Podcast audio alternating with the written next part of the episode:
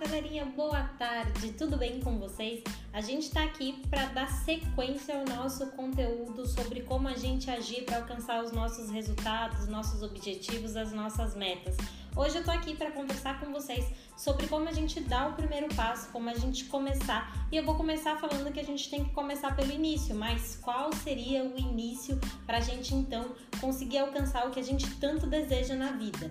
Vamos lá, uma vez que a gente decidiu nossos valores, a nossa visão, a nossa missão, nosso objetivo ou até as nossas metas, quando a gente decidiu tudo isso, o nosso próximo passo é o ponto de partida. Então é a gente saber exatamente onde a gente está hoje e a gente olhar para dentro da gente, para todas as áreas da nossa vida, da forma mais honesta possível e a gente identificar qual é o ponto que a gente realmente está como é que nós realmente somos. A gente já fez a visualização do futuro, a gente já fez o ideal, é, a nossa vida ideal, o nosso eu melhor, como que a gente gostaria de ser falado, como a gente gostaria uh, que falassem da gente para nossa família.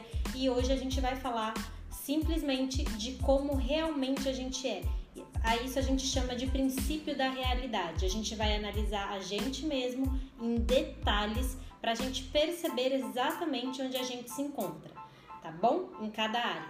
Se a gente começar falando pela área financeira, a gente tem que para a gente saber onde a gente está, a gente tem que começar a estabelecer, por exemplo, quanto a gente tem ganho ultimamente. Então, assim, quanto você tem ganhado por mês? Quanto você tem ganhado por dia? Quanto você tem ganhado por hora? Sim, você vai precisar sentar e dividir aí o seu montante, quanto você ganha por mês, dividir pelo número de horas que você trabalha para saber quanto de fato você está ganhando por hora.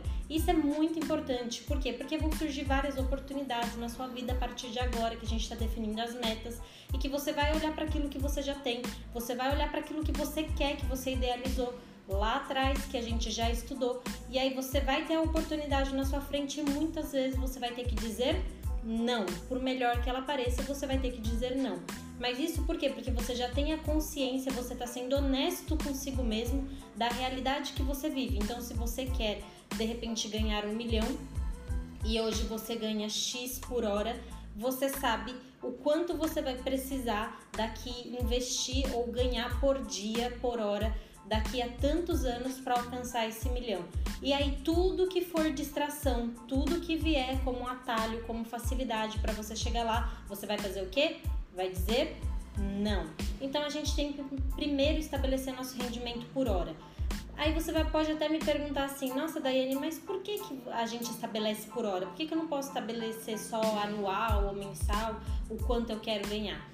Porque quando você pensa em, ter, em termos de rendimento por hora, é mais fácil você aperfeiçoar sua produtividade, você aperfeiçoar cada minuto aquilo que você faz, entendeu?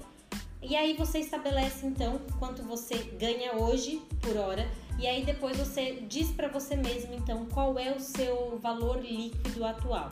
Já que você estabeleceu uma meta, por exemplo, financeira a longo prazo, o, prazo, o próximo passo agora é você saber então quanto você realmente tem.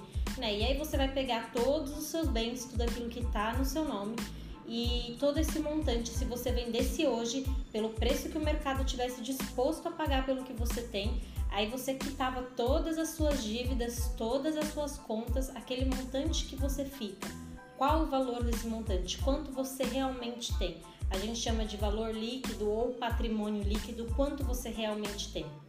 E aí, de repente, você estabeleceu uma meta de ficar milionário nos próximos anos. E aí, qual é o cálculo que você vai fazer? Você vai pegar lá o seu milhão, daqui, sei lá, tantos anos, vai subtrair esse montante desse milhão, você vai dividir ele pelos anos que você tem para chegar até lá, depois pelos meses, pelos dias, e aí você vai identificar então quanto você vai estar tá precisando ganhar por hora. Bacana, né?